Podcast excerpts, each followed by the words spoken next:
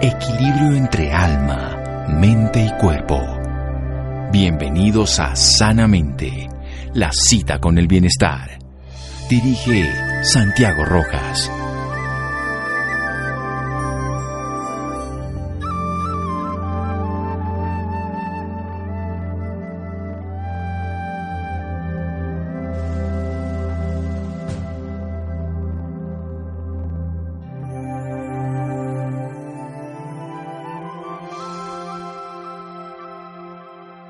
Legalidad del cannabis es horrible, un impedimento a la completa utilización de una droga que ayuda a producir la serenidad. Carl Sagan. Buenas noches, estamos en Sanamente de Caracol Radio, un tema que sigue ocupando el planeta en este momento. En muchos lugares del mundo, desde perspectivas diferentes, se utiliza el cannabis. Se utiliza desde la hierba tradicional, aplicado externamente para dolores articulares, la pomadita ya transformada de una manera artesanal o científica, también el uso recreativo de las diferentes formas y el uso medicinal que ya se le da al cannabis, a la cannabis sativa y también a otras variedades de cannabis. Es un tema muy importante a propósito de que ya se está educando a la población médica de una manera adecuada. Hay seminarios, ahora vamos a hablar de un par que va a haber en Colombia, de un nivel internacional, donde podemos aprender y acercarnos a un conocimiento más adecuado de una utilización milenaria, pero hoy científicamente valorada de, los pros, los contras, las indicaciones, las restricciones del cannabis medicinal, con una médica cirujana especialista en Derecho Médico en la Universidad Pontificia Bolivariana, máster en VIH, ha dedicado los últimos años a la atención de personas que pueden beneficiarse con cannabis medicinal. Junto al grupo Curativa, del cual es socio fundadora, ha desarrollado diferentes mezclas de fitocannabinoides, unas 25 mezclas distintas, buscando personalizar las terapias sobre el sistema endocannabinoide en su práctica clínica, entendiendo que cada ser humano es único y así debe ser tratado. No solamente hay enfermedades, sino enfermedades y hay que entender que las enfermedades las lleva cada persona o cada enfermo de manera diferente. Doctora Paola Pineda, buenas noches, gracias por acompañarnos en Sanamente Caracol Radio. Buenas noches, querido Santiago, y a todas las personas que nos escuchan y gracias por permitirnos este espacio. Bueno, doctora, usted es una profesional, se dedica a esto, en su consulta se ve el, el, apoyo que le hace a los pacientes y el que tenga tantos pacientes que dan beneficiados es una demostración de la eficacia. Pero, ¿qué es el cannabis medicinal? A ver, Santiago, el cannabis es una planta de hace muchísimos años. Eh, se ha usado con fines medicinales, se estima, hace 8.000 años. La prohibición es un fenómeno reciente. Y la planta del cannabis, ella solita es una farmacia. Tiene eh, 1.400 principios activos, es decir, tiene 1.400 personajes que están trabajando en conjunto para llevar un mayor efecto a la persona que la usa. Dentro de esas sustancias que tiene, tiene 144 que son los cannabinoides. Y los cannabinoides hay dos que son los más importantes, THC y CBD. Estas sustancias básicamente entran a nuestro cuerpo y funcionan como una llave. ¿Qué van a hacer? Ir a tocar unas puertas y estimular unas cerraduras que están ubicadas en las membranas de nuestras células. Esas cerraduras se llaman receptores para cannabinoides. Todos los seres humanos estamos dotados con receptores para cannabinoides y ellos existen por una razón. Nosotros producimos endocannabinoides, es decir, nosotros producimos nuestro propio cannabis. Así, esos receptores y esos endocannabinoides forman un sistema que es el sistema endocannabinoide, que es el que va a ser afectado cuando usamos cannabis. Es decir, a través del cannabis o la marihuana medicinal podemos modular un sistema orgánico que tenemos nosotros que se llama el sistema endocannabinoide. Muy bien, 8.000 años de historia conocida con prohibiciones legales por el uso y el abuso en cuanto a recreación, pero una potencialidad de 144 sustancias, dos determinadas por la ciencia, THC y CBD, que estimulan un sistema endógeno, que quiere decir que nosotros lo tenemos. Nosotros producimos anandamida, que es un cannabinoide que nos da una sensación de bienestar, placer y muchas otras condiciones internas que bien podríamos utilizar si lo comprendemos bien. Seguimos en Sanamente en un momento con la doctora Paola hablando sobre el cannabis medicinal. Síganos escuchando por salud. Ya regresamos a Sanamente. Bienestar en Caracol Radio. Seguimos en Sanamente.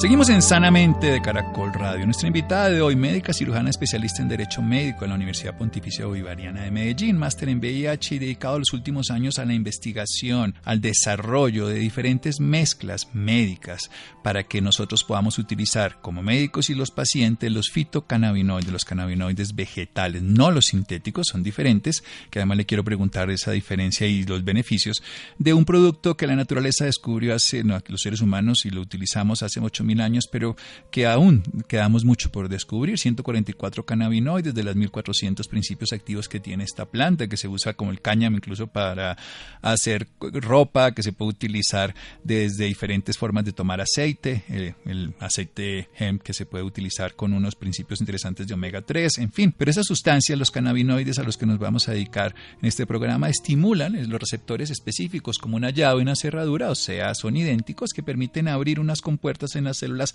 para permitir el intercambio de sustancias, sobre todo con una gran actividad en el sistema nervioso, pero con más actividades. Matemos el tema, ¿son iguales los, los que son sintéticos que los que son naturales, doctora Paola Pineda? No, y eso es muy importante, son muy distintos. Cuando tú tomas unos cannabinoides derivados de la planta, estás trayéndote todos los componentes de la planta. Cuando tú haces un sintético en el laboratorio, para poderlo patentar debes modificarle una de sus moléculas, es decir, no va a ser exactamente igual al de la planta. Y es con los sintéticos con los que se han observado problemas de efectos secundarios severos y algunos efectos indeseados que no los queremos cuando vamos a suministrar una de estas herramientas. Por eso es clave y si tenemos la planta disponible, ¿para qué nos vamos a poner a inventar algo que ya está hecho y que la naturaleza lo tiene allí perfecto? Bueno, pero en cuanto a la planta, si la planta tiene contaminantes, si le echamos eh, glifosato tan famoso y cantidades de cosas de este estilo, ¿qué pasa? Sí, eso es muy importante y yo creo que eso es un llamado eh, aquí en nuestro país porque sabemos que la guerra contra las drogas ha traído la fumigación y muchas de las plantas pues han estado en estos terrenos. Lo importante cuando uno va a consumir eh, cannabis con fines medicinales y con, cualquier otro fin es que uno sepa de dónde viene lo que se está consumiendo. ¿Por qué? Porque esta es una planta que es muy agradecida. Ella se absorbe todos los nutrientes, pero también se va a absorber todos los potenciales tóxicos y es allí cuando podemos ver problemas con metales pesados, por ejemplo, que están en estos pesticidas. Así de manera didáctica, como empezó usted el programa, doctora Paola Pinedo, que se caracteriza por educarnos a todos en este tema, cuéntenos cómo funciona el cannabis dentro de nuestro cerebro y organismo. A ver, es muy lindo porque eh, hasta hace un tiempo se pensaba que el cannabis solamente iba a estimular esas cerraduras que te comentaba ahorita, que son los receptores para cannabinoides. Hoy sabemos que no solo tiene impacto allí, él tiene impacto también en receptores de otro tipo de neuronas y por eso hoy se considera a los cannabinoides o al sistema endocannabinoide como un sistema de neurotransmisión no convencional y va a estar muy relacionado con todo el tema de serotonina, dopa, GABA, es decir, hoy estamos apenas conociendo parte de su potencialidad y hacia dónde podemos trabajar con él.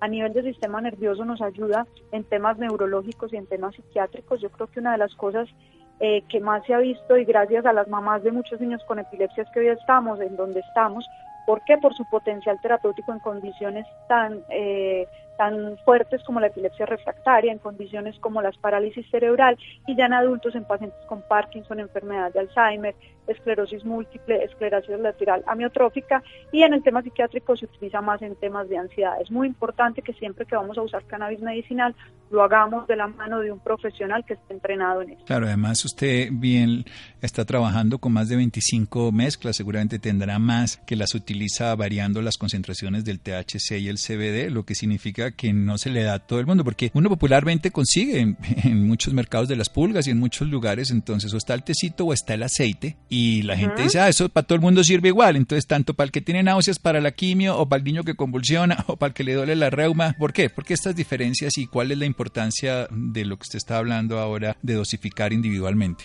Eso es muy importante y es recordar que, como hablábamos al principio del programa, son más de 1.400 componentes. Tú no estás dándole solo una molécula al paciente. Cuando estás dando una sola molécula, está bien, acetaminofén, tantos miligramos por kilo y ya.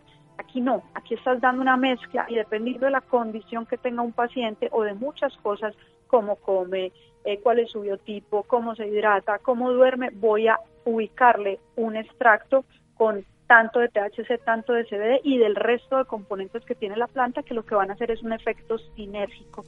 Es decir, aquí no tratamos enfermedades, tratamos personas con condiciones diferentes de salud y por eso debemos apuntar hacia una medicina personalizada. Yo no puedo usar las mismas gotas en insomnio que en cáncer o en dolor oncológico y dolor no oncológico porque estas condiciones las tiene un individuo que tiene mil cosas a su alrededor. O sea, lo importante no es la sustancia como tal, sino la interacción de todos estos componentes que estoy dando con esa persona que lo va a consumir. Es una interacción entre los diferentes cannabinoides, las diferentes sustancias que tienen, polifenoles y miles de sustancias más, dentro de un paciente que tiene unas condiciones alteradas de salud, llámese condiciones neurológicas, como puede ser parálisis cerebral en los niños, como puede ser epilepsia refractaria, ya daños a nivel de unas estructuras cerebrales específicas, los ganglios basales, como el Parkinson, también esclerosis lateral hemotrófica, que es la motoneurona, trastornos ya afectivos emotivos, ansiedad, depresión, trastornos del sueño con insomnio, pero me llama la atención porque una de las consideraciones que siempre se le ha achacado al cannabis es que altera la memoria. Cuando uno consume cannabis, entonces se le olvidan las cosas, se despista, eh, se vuelven perezosos, en fin. Y usted está hablando de que la demencia, cómo se puede compaginar estas dos ideas aparentemente paradójicas? A ver, ahí hay una pregunta muy linda y yo creo que los seres humanos nos hemos preocupado por acumular información y así como me lo decía un gran amigo, eh, ¿qué le pasa a un celular cuando está lleno de información? Uy, se, identifica, claro. Exactamente, y yo creo que eso nos está pasando a los seres humanos. Como estamos preocupados por acumular tanta, tanta información, eh, en el momento que tenemos que tomar decisiones o analizar, pues nuestro cerebro está bastante lento. El cannabis sí tiene un impacto en la memoria, pero no es en la memoria que importa y por eso está usado hoy en pacientes de estrés postraumático, todos aquellos que han sido víctimas de miles de problemas, creo que en nuestro país no es poca la población. Eh, entonces el tema de la memoria no nos debe preocupar. ¿Qué se ha demostrado además en el Alzheimer? Sabemos que hay una acumulación de unas placas beta-amiloides, que son las que van a afectar esta condición. Hoy sabemos que el THC, que es uno de esos cannabinoides, y un terpeno que tiene la planta, que se llama beta-cariofileno, disminuyen esa formación de placas de beta-amiloide, lo cual llevaría a menos riesgo de hacer una enfermedad de Alzheimer. O ya en el paciente que tiene el Alzheimer nos ayuda en muchos síntomas alrededor. Recordemos que el paciente de Alzheimer no solamente tiene el trastorno de la memoria, sino que tienen muchos trastornos en el comportamiento, donde allí podemos impactar con cannabis para mejorar la calidad de vida de esa persona y de todo el núcleo que está alrededor. Bien, vamos a hacer otro pequeño corte aquí en Sanamente de Caracol Radio. En Colombia el estrés postraumático, cuando las estadísticas internacionales es del 0,5 al 1%, hay zonas en Colombia que pasan del 2 hasta el 5%, zonas de violencia y personas que han sido maltratadas de diferente manera. No solamente se refiere a una guerra, sino a un conflicto permanente, a veces social, a veces familiar, por supuesto, a veces nacional. Seguimos en Sanamente de Caracol Radio. Síganos escuchando por salud. Ya regresamos a Sanamente. Bienestar en Caracol Radio. Seguimos en Sanamente.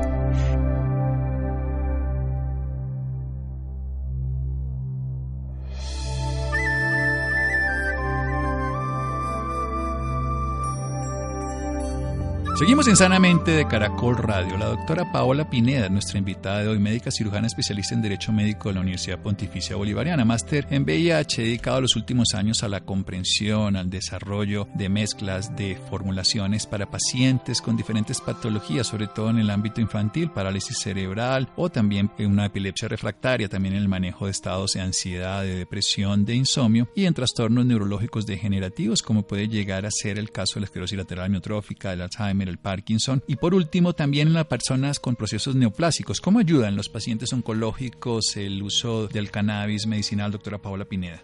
Pues mira, desde 1986 en Estados Unidos se aprobó un sintético del THC, habiendo hecho ya la diferencia entre sintéticos y, eh, y, derivados propios de la planta, donde le daban a los pacientes que iban a quimio porque particularmente disminuía las náuseas productos de la quimioterapia y mejoraba el apetito, que era un problema grande en los pacientes de quimioterapia.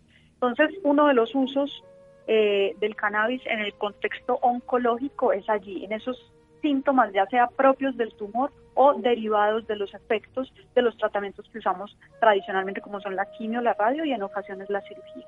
Pero la otra vía, que es quizás la más bonita, y es la que eh, está estudiando fuertemente nuestra amiga Cristina Sánchez en la Universidad Complutense de Madrid, es cómo los cannabinoides pueden hacer un efecto directo en las células tumorales. Es decir, ellos hay un mecanismo en las células tumorales eh, que se pierde. Las células nuestras están programadas para nacer hoy y ellas se acaban en cierto tiempo. Eso se llama una muerte celular programada y eso no tiene lío. La apoptosis, exacto. En, el, en los tumores la apoptosis se pierde y la célula, así ya no esté capacitada para estar allí, se replica, se replica y va formando el tumor. Para que ese tumor pueda crecer, también genera unos vasos sanguíneos para que lo nutren. ¿Qué se ha notado hoy con el cannabis, sobre todo en muchos estudios con THC? Le recuerda a esa célula tumoral que se debe eliminar, es decir, es pro-apoptósico, pro-muerte celular programada. Y por otro lado, va a destruir esos vasos que están viniendo a nutrir el tumor. Hoy no podemos decir que con el cannabis se cura el cáncer, pero yo creo que si lo estudiamos más, le damos más apertura en este marco de la legalidad, podemos encontrar otra herramienta más para hacer frente a esta condición tan difícil de salud que es el cáncer. Bueno, pero doctora, hay uno de los temas más importantes frente al cáncer es que muchos de los tratamientos que se hacen en oncología tienen una actividad antitumoral, pero también destruye células sanas. ¿El cannabis tiene ese mismo efecto? No, y eso es lo más lindo, el cannabis va a actuar solamente en esa célula que se le olvidó que se tenía que eliminar. Ya se ha hecho, eh, se ha inyectado THC en tejido sano y sobre esa célula no tiene un impacto, no la va a eliminar. O sea, tiene una selectividad para permitir que la naturaleza obre, en este caso la muerte celular programada, que es lo que se pierde en el paciente oncológico. Recordemos que es una anarquía celular, es un movimiento subversivo biológico donde se retira del condicionamiento biológico clásico operante de esa naturaleza, de ese cuerpo, decide no morirse, decide replicarse, decide individualizarse, decide colonizar y crecer de una manera desaforada y lo que ha perdido es una diferenciación y una muerte celular programada por alguna razón, que puede ser una intoxicación genética, eh, metabolismo, inflamación en fin. Pasemos a algo concreto. Usted tiene un gran evento, dos grandes eventos para ser más exactos, donde diferentes personas eh, van a enseñar sobre el tema del cannabis medicinal y muchos otros temas, la endomedicina. Cuéntenos un poco al respecto.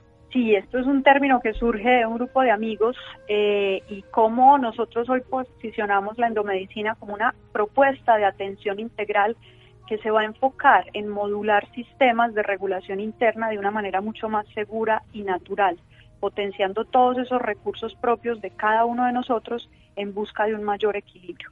Vamos a tener un seminario en las ciudades de Medellín y Popayán. Es el primer seminario de endomedicina, cannabis y terapias complementarias. Será el 31 de mayo y 1 de junio en la ciudad de Medellín y el 4 de junio en Popayán. Tendremos expositores de varios países del mundo donde vendrán a compartirnos su experiencia y por Colombia también tenemos expositores en medicinas alternativas, en todo el tema de rehabilitación y transformación metabólica, ejercicio y naturaleza del pensamiento. ¿Por qué? Porque creemos que así como la planta nos enseña a trabajar en equipo, quienes estamos hoy trabajando con cannabis medicinal debemos buscar equipo, debemos buscar sinergia con personas que trabajen en otros temas, que entre todos sumemos y podamos brindar unos mejores tratamientos a nuestros pacientes. Bien, la, formación en cannabis medicinal se puede usar en qué líneas de medicina. Hablemos un poquito más, ampliemos ese espectro, porque estábamos hablando pues del paciente oncológico en su sintomatología, aunque ya en el tumor neurológico puede haber una actividad específica. Hablábamos de la depresión, de la ansiedad, hablábamos del insomnio, los trastornos desde el punto de vista degenerativos neuronales eh, cognitivos, o sea, la demencia, o en el caso de la epilepsia refractaria. ¿Dónde más podría ampliarse esto, sobre todo también a nivel externo, que se usa cotidianamente? La gente hace fricciones con aguardiente y, marihuana. Sí, la vía tópica es funcional y es más para pacientes que tengan dolores muy localizados o para deportistas antes y después de su actividad física porque les ayuda a disminuir como esos procesos de mucho ácido láctico posterior que son los que generan ese dolor muscular. Eh, en otras vías, y es eh, el profesor Itan Russo describe el déficit del sistema inmunológico y él dice que de allí se derivan condiciones como la migraña, la fibromialgia y el colon irritable. Por tanto, en estas tres condiciones de salud que son bien complejas de manejar con la medicina alopática, hoy podríamos ofrecer una herramienta yendo al origen de la enfermedad. Si el origen está en un déficit en el sistema endocannabinoide, antes de dar un analgésico, un inductor del sueño, un antidepresivo, un antiespasmódico, lo que yo voy a dar es algo que vaya a suplir ese déficit. Eh, otros pacientes con artrosis, enfermedades autoinmunes, los pacientes neurológicos que ya mencionabas, eh, pacientes de cáncer por las dos vías que hablábamos, ayudarlos en los tratamientos que se están haciendo hoy en día o ir directamente hacia el tumor. Decías el tema de insomnio que cada vez es más frecuente y pacientes con eh, un hipertono simpático. Son esos pacientes muy ansiosos que se mantienen siempre en anticipación. Podríamos llevar a un equilibrio cuando usamos cannabinoides.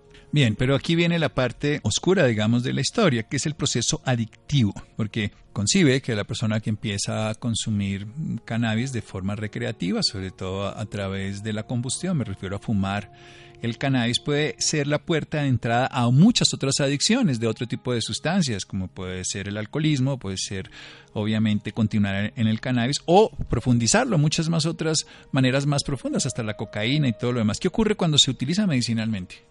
A ver, yo creo que ahí son conceptos que eh, es un momento de hacer un par en el camino con quienes manejan adicciones y entender que no hay sustancias adictivas, sino personas o personalidades con una mayor tendencia a la adicción. Si bien lo que decías es cierto, hasta hace unos años se, se hablaba de que el cannabis es la puerta de entrada a otras drogas, hoy sabemos que no es así. Eh, la puerta de entrada a otras sustancias es el alcohol, que es bastante de uso más común y que genera mayor daño.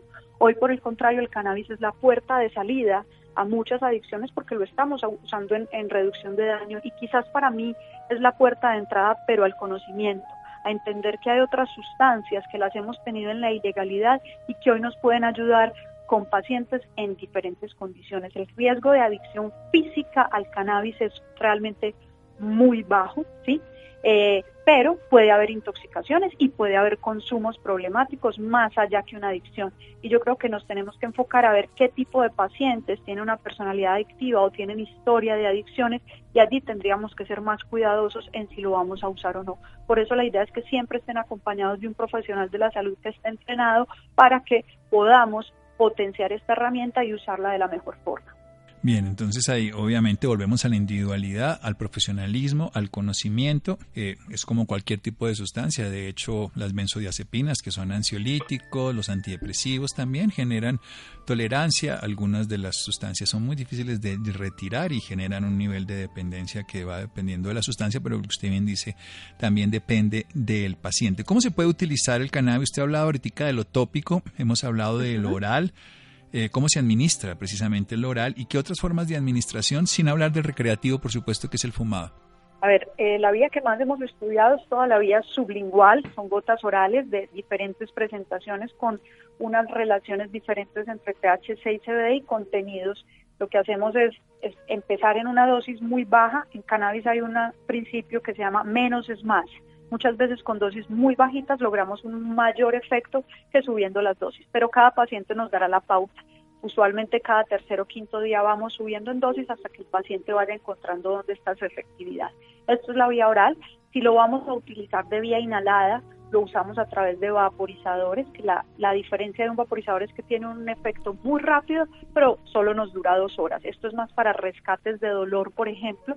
En vez de usar morfina, se propondría esto para pacientes, o si tienen que usar las dos, se pueden usar eh, porque la una potencia la otra. Pacientes, por ejemplo, con insomnio de conciliación, el que se va a la cama y le cuesta quedarse dormido, podríamos usar un vaporizador donde no hay combustión para que rápidamente alcance el sueño que quiere. La otra vía eh, que usamos, como ya lo hablamos, es la tópica y estamos trabajándole fuertemente al tema de óvulos y supositorios para patología ginecológica o patología rectal. En este caso, obviamente, cada presentación va adaptada a la necesidad. Es El tiempo de vida media es diferente, me acaba de decir. O sea, una persona cuando lo inhala tiene dos horas y cuando lo consume a través de gotas o de alimento, ¿cómo funciona? Cuando lo tomamos por vía oral podemos hablar de 8 o 10 horas de duración. Por tanto, la dosificación, dependiendo de la condición, sería dos o tres veces al día. Y cuando lo usamos por vía eh, supositorios o vía vaginal, sería una vez al día. O sea, evidentemente hay que también conocer esto y no es exactamente lo mismo. Pero ¿cuál es la diferencia, digamos, en, concentración frente a lo que usualmente se usa de manera recreativa en cuanto a dosis? Eh, obviamente usted habla de 25 mezclas diferentes, o sea que va a haber variabilidad, pero en términos generales. Lo que pasa es que cuando tú lo usas de forma recreativa, por ejemplo, un cigarrillo de marihuana, primero no sabes dónde la sembraron, o sea, a no ser que la hayas sembrado tú en tu casa y que garantices que no hay contaminantes Eh, segundo, no solo no sabes dónde la sembraron, sino que no sabes qué contenido tiene. Tiene más THC, tiene más CBD, cómo se hizo todo el proceso, cuánto se dejó crecer la planta, cuándo se cortó, cómo fue el proceso de secado. Todo eso es muy importante para realmente saber qué le doy a un paciente. Hay otra cosa que cuando se consume fumada es cómo es la aspiración del paciente. Hay pacientes que aspiran poco y hay pacientes que aspiran mucho más y eso nos dará un nivel muy diferente en sangre. Y el problema de la recreativa, pero cuando se hace de combustión, es que cuando fumas de esta forma estás generando muchas sustancias tóxicas, estás produciendo. Y donde va a haber daño, exactamente. O sea, al fin y al cabo es un cigarrillo, en este caso de cannabis y no de tabaco, con todas las implicaciones de la combustión, además de la no dosificación, de la no calidad de la sustancia y de una dosis muy alta, un subidón, como se diría popularmente. Exactamente. ¿Por qué? Porque tienes un efecto rápidamente a pulmones. En 30, 90 segundos estás teniendo el efecto o el high que llaman eh, internacionalmente y a las dos horas ya no tienes ningún efecto. Entonces, esto no sería interesante, por ejemplo, en pacientes con trastornos de ánimo, de ansiedad, que tú lo estés poniendo una montaña rusa, sube, baja, por eso allí nos vamos preferiblemente por la vía sublingual que nos va a dar obviamente mucho más lenta acción, pero mucha mayor duración y entonces estamos regulando una concentración. ¿Y qué tal es la recepción por parte de los niños? Porque bueno, es común, el adulto lo puede consumir, pero usted lo usa en niños muy pequeños, ¿se puede usar en todas las edades? Sí, lo hemos usado. Hay que recordar que es que yo no estoy dándole cannabis a un niño eh, que esté sano, yo le estoy dando cannabis a unos niños con unas condiciones de salud complejas. Entonces, eh, aquí estamos buscando es disminuir esa condición que tiene o esos síntomas que produce, por ejemplo, en la epilepsia y disminuir el daño a largo plazo. Los niños, esos receptores o esas cerraduras que hablaba al principio del programa que están en cerebro, los que son para el tema de la psicoactividad no los tienen muy densos. Por eso ver psicoactividad en un niño es supremamente raro y vuelve y juega, no es lo que buscamos. Cuando tú le das cannabis a un paciente, eh, por ejemplo, de epilepsia o de cáncer, no vas a ver mucha psicoactividad porque es como si él fuera exclusivo actuar donde tiene que actuar. Cuando ya el paciente se mejora, lo hemos visto por ejemplo en pacientes de cáncer, que se los empezamos a dar mientras la quimioterapia hay cero efectos secundarios. Ya por ejemplo salen de su proceso de cáncer y de su quimio y lo siguen consumiendo y allí sí aparecen efectos secundarios, porque él ya ahí no está trabajando para combatir el cáncer, sino que ya sí va a producir toda su gama de efectos, incluidos algunos efectos psicoactivos. Pero aquí es muy importante, no nos puede dar tanto miedo de la psicoactividad. La psicoactividad bien manejada que es que un paciente le dé apetito, le dé sueño, le dé risa y que baje niveles de ansiedad. Y eso puede ser un efecto supremamente deseable en pacientes con condiciones como cáncer o con enfermedades neurodegenerativas.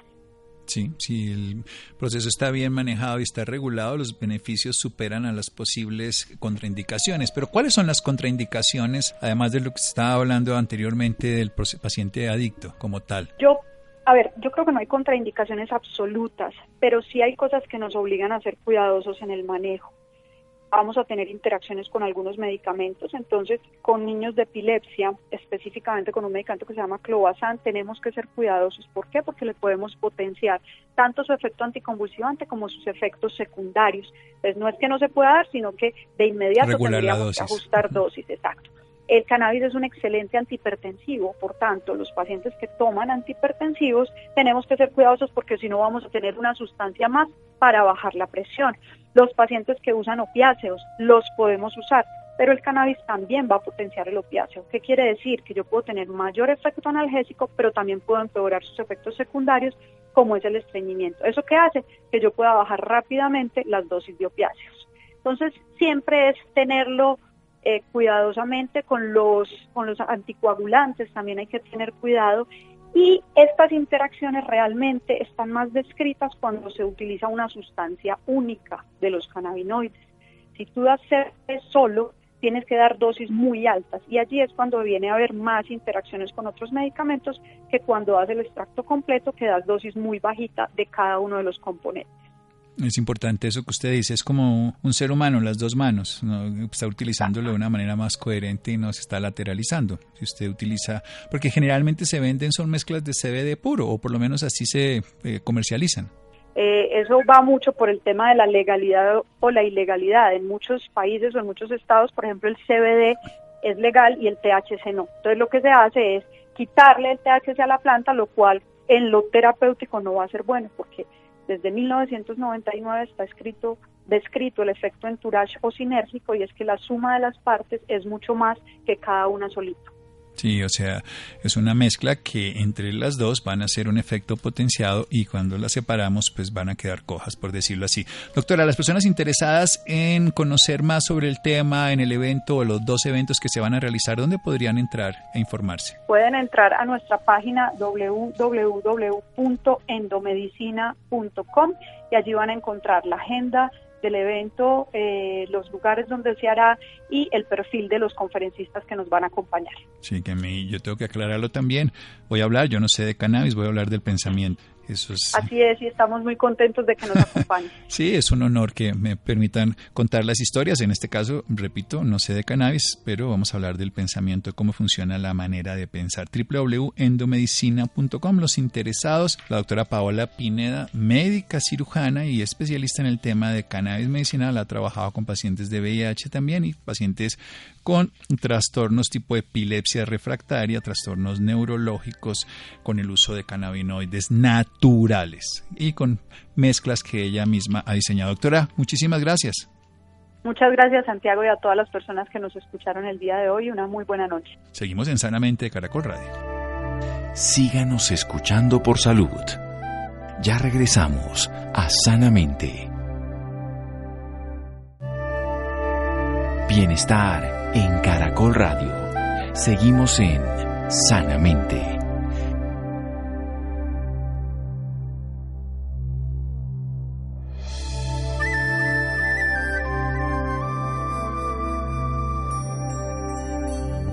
Seguimos en Sanamente de Caracol Radio. El 64% de las mujeres que viven en ciudades como Bogotá, Cali y Medellín sufren alguna enfermedad reumática. Así lo reveló un estudio realizado bajo la estrategia epidemiológica COPCORT, diseñada para la identificación, prevención y control de las enfermedades reumáticas en países en desarrollo, llevado a cabo por la Universidad de La Sabana y la Asociación Colombiana de Reumatología entre enero y marzo del año pasado. Bien, Laura, un poco más al respecto. Santiago, muy buenas noches para usted y para todas las personas que nos sintonizan a esta hora.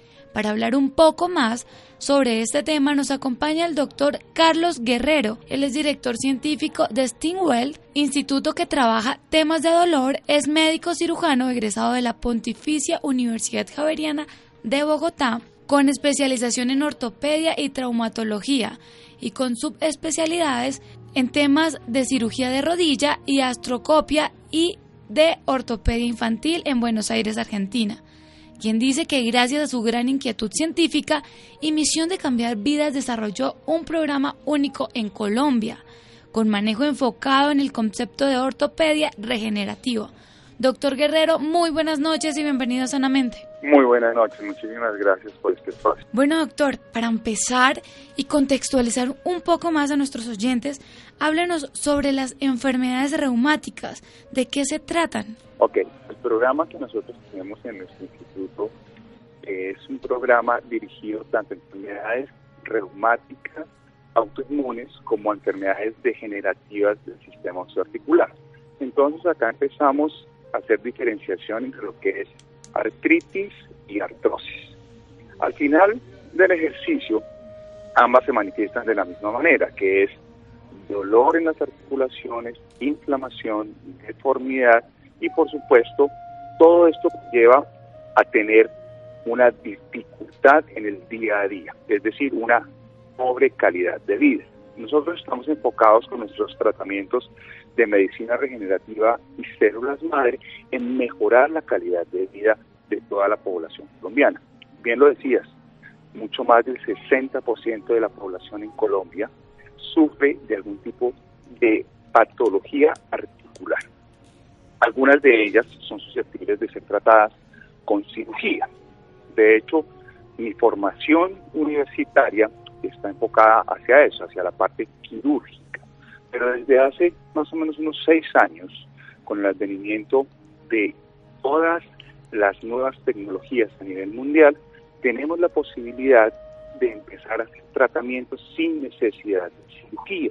¿Esto de qué se trata? Se trata de hacer unos protocolos en los cuales se hace una preparación de los pacientes con antioxidantes, los cuales nos empiezan a disminuir la inflamación a nivel de las articulaciones, nos ayudamos de terapias como las ondas de choque, como el láser, como la magnetoterapia, todo eso, como te digo, encaminados a disminuir inflamación a nivel de las articulaciones. Doctor, ¿desde qué edad empieza a aparecer esta enfermedad? Bueno, depende de varias circunstancias. La artrosis empieza a gestar desde que nosotros empezamos a perder hidratación en el cuerpo, que está demostrado que aproximadamente desde los 35 años la cantidad de agua en el cuerpo humano empieza a disminuir. De ahí la importancia de durante toda la vida mantenernos hidratados, tomando agua, comiendo saludable, todo lo que sabemos en este momento que es para tener una buena salud. Esto es mucho más cierto cuando en la familia ha existido antecedentes de artrosis y de desgaste. La máxima manifestación de la artrosis empieza a darse alrededor de los 55-60 años. Lo que sucede es que la artrosis es un problema multifactorial. Si el paciente es obeso, tiene mayor posibilidad de tener artrosis. Si el paciente además hizo durante toda su vida una actividad fuerte, hablemos por ejemplo deportistas de alto rendimiento como los futbolistas, en un 90% los futbolistas tienen en la edad adulta un problema de artrosis. Entonces, digamos que no es fácil decir a qué edad como tal para empezar, no es una regla y no todos vamos a tener artrosis al final de la vida. También tenemos que hablar de los procesos de artritis. La artritis es un proceso autoinmune en el cual nuestro cuerpo está determinado, digámoslo así de alguna manera, desde la parte genética a desarrollar la enfermedad. ¿Cuándo? No sabemos.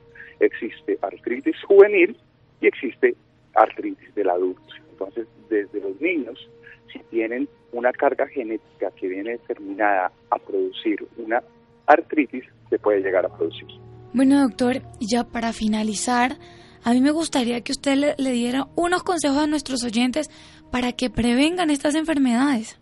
La prevención de la artrosis y de la artritis viene determinada por una muy buena alimentación, una muy buena hidratación y muy buenos hábitos de ejercicio y de deporte. Si nosotros en el día a día incorporamos una rutina de ejercicios en la cual tenemos fortalecidos nuestros músculos, tonificado el cuerpo, eso hace parte de la protección de las articulaciones en nuestra vida adulta. No hay como tal un medicamento, no hay como tal una sustancia que diga vamos a prevenir. Lo que sí es cierto es que cuando empiezan los síntomas de la artrosis, como son dolor, inflamación de las articulaciones, debemos actuar en, esa, en ese momento. ¿Por qué?